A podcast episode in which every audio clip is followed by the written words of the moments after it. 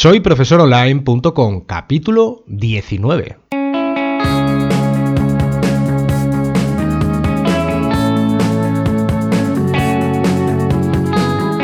Bienvenidos al episodio número 19 del podcast para cualquier persona que desea compartir sus conocimientos y emprender en Internet al mismo tiempo, ganándose la vida con sus propios alumnos virtuales.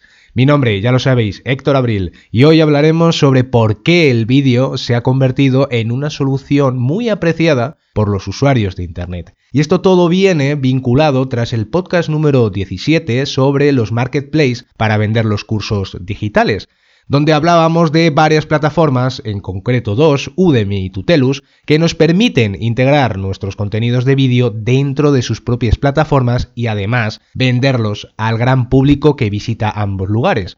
Y dicho esto, os voy a enumerar algunas de las ventajas que tiene el uso del vídeo para nuestros alumnos online. Y no solo es eso. La información es más sencilla de asimilar debido a que las imágenes y el audio que componen el vídeo son elementos cotidianos a los que estamos acostumbrados diariamente. Tantos contenidos audiovisuales, pues al final nos han hecho hincapié en poder asimilar más cómodamente un curso que esté en formato de vídeo. Además, es un formato muy estandarizado y se puede consumir en muchos lugares, como un ordenador, una tablet, un eh, móvil y hasta en una televisión, la verdad. Además, de convertirse en una formación flexible, ya que lo podemos consumir en cualquier lugar y en cualquier momento. También los alumnos son mucho más receptivos y suelen estar más motivados cuando tienen la posibilidad de aprender más cómodamente con contenidos de vídeo y no con libros densos de información. Además, estos ya reciben muchos más estímulos en poco tiempo al poderse condensar mucha información en elementos audiovisuales.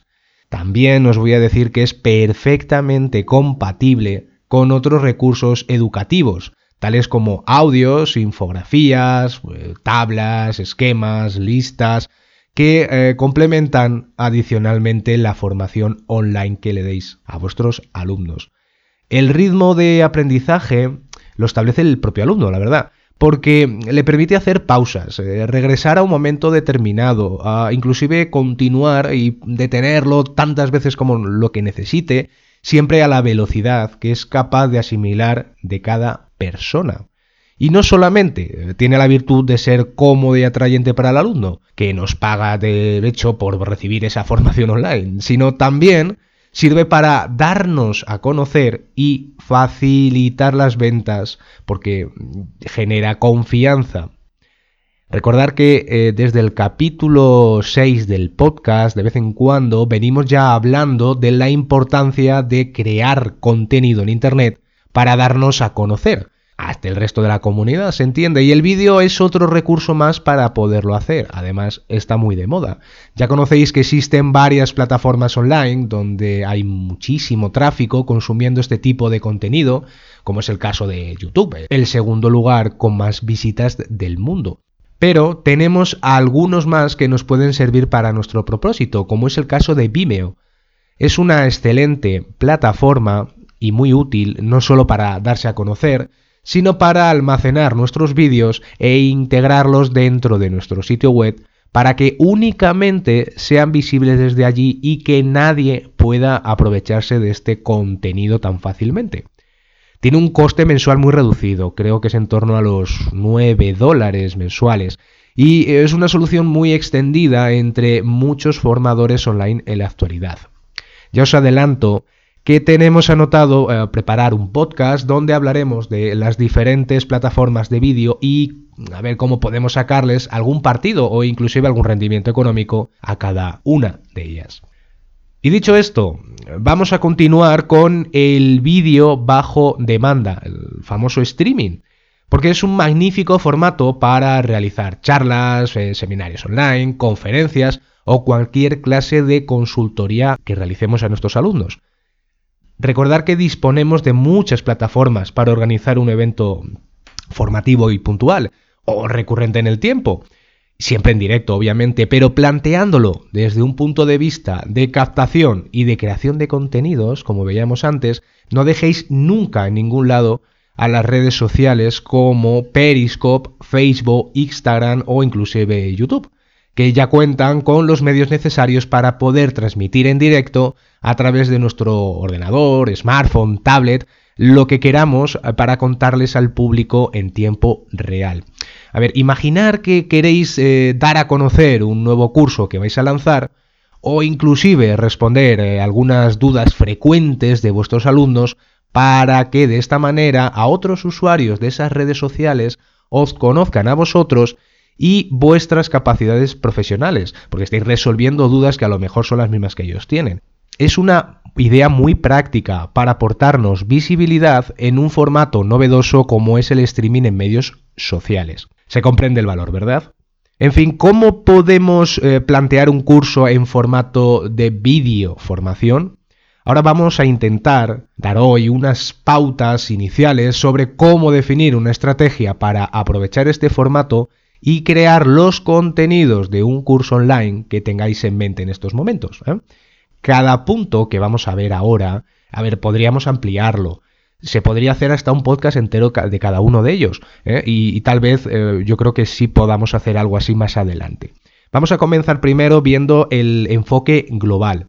Porque antes ya habíamos comentado que para complementar la videoformación con otros formatos es algo muy importante, pues pensar que hay siempre eh, información que hay que ofrecer para que el alumno lo pueda posteriormente revisar de una manera rápida, ¿eh? sin tener que llegar a cierto minuto del vídeo que grabamos en un capítulo concreto, pensar que a lo mejor quieren imprimirlo, que a lo mejor quieren llevarlo eh, como si fuera una chuleta para recordarlo más cómodamente. Y obviamente, pues si tenemos que obligarles a que anoten el minuto y el segundo, donde estaba aquel momento con aquella captura de ese esquema, pues le vamos a complicar bastante la, la tarea, ¿no? Un esquema o una lista de conceptos pueden mencionarse en el vídeo, pero siempre, siempre, siempre va a ser mejor que lo puedan disponer en un formato de imagen, un documento de texto o un PDF, por ejemplo.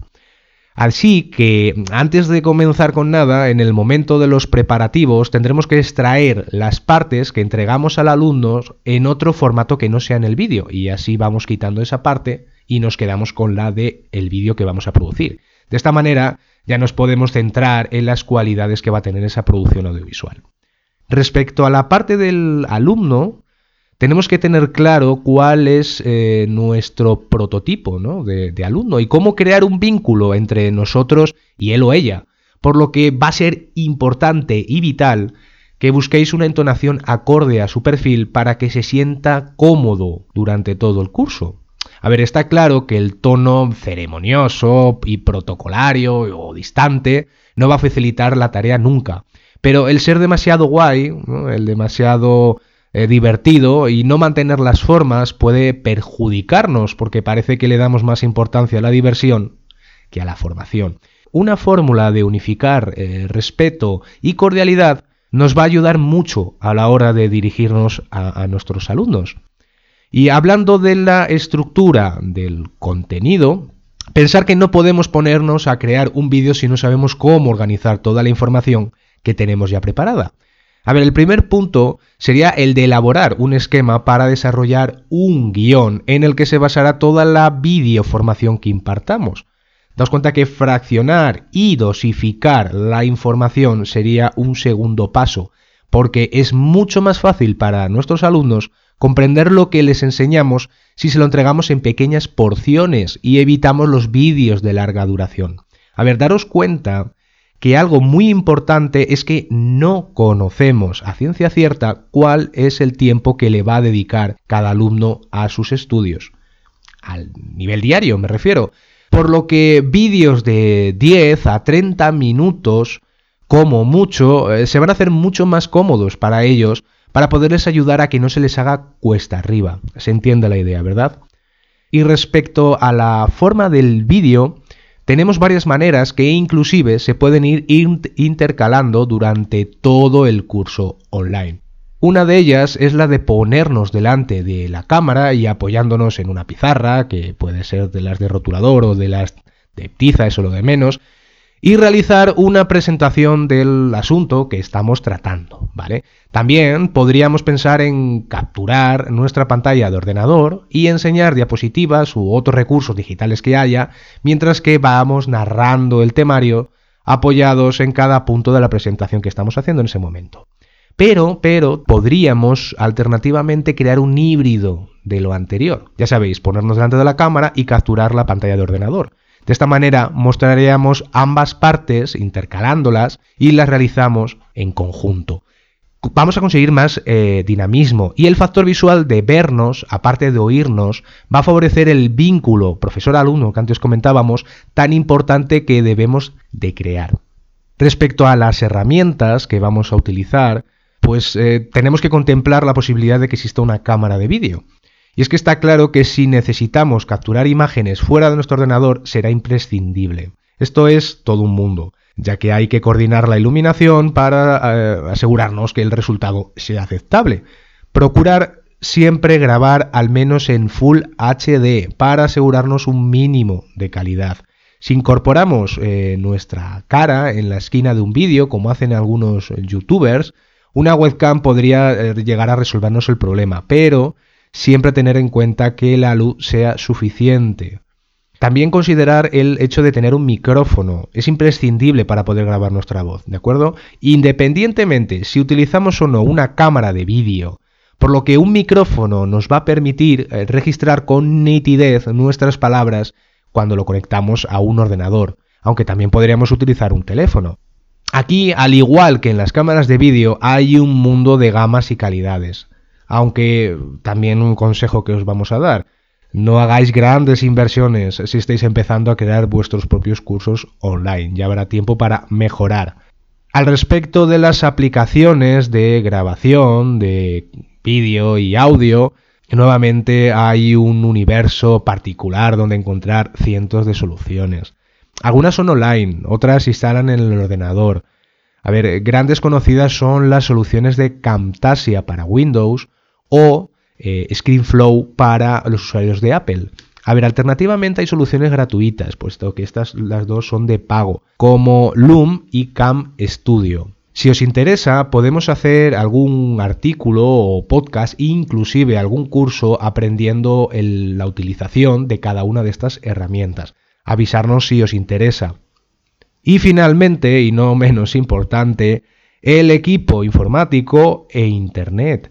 A ver, suena obvio, pero la velocidad de la conexión o el rendimiento de nuestro ordenador puede complicarnos mucho la situación. Además, considerar que renderizar un vídeo, que es eh, cuando se genera ese fichero de vídeo que tenemos al final, consume bastantes recursos de nuestro ordenador. E inclusive un vídeo en Full HD, que mencionábamos antes, de varios minutos, puede llegar a ocupar varios cientos de megas y si nuestra conexión de Internet no es rápida, tal vez ni vamos a conseguir subirlo a su destino. Así que cuidar también estos detalles. Y dicho esto, finalizamos el capítulo de hoy. Para el próximo hablaremos sobre las ventajas a largo plazo que tiene el construir un sitio web capaz de cobrar suscripciones mensuales a tus alumnos y vivir de ello. Os esperamos, como siempre, tener a todos con las orejas bien pegadas al siguiente podcast. Gracias a todos los que nos escucháis por vuestros comentarios y por vuestras recomendaciones en iTunes y me gusta en iBox. Recordad que nos podéis escribir desde el formulario de contacto en soyprofesoronline.com. Nos escuchamos en el próximo capítulo. Hasta entonces, un enorme saludo. Adiós.